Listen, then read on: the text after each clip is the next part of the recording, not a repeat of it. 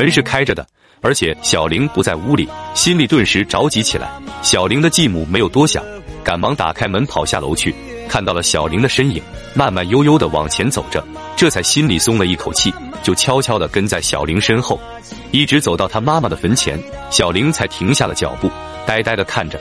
小玲也注意到了身后有人，便回头看了一眼，低声说：“我见我爸爸都是来这里跟我妈妈说话，我想我妈妈了。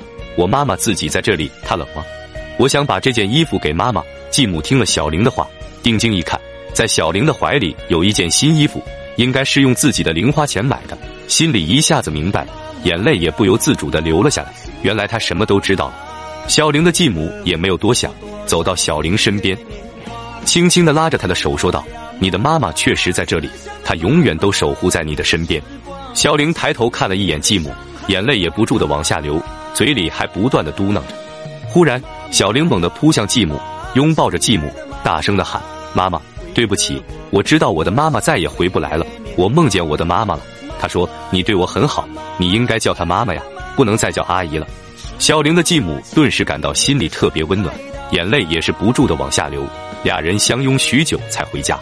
到家之后，继母让小玲回屋再睡一会，自己去厨房去做早饭了。小玲躺在床上睁着眼，怀里抱着那件衣服，想了很久很久。小玲吃早饭了，吃了早饭去上学了。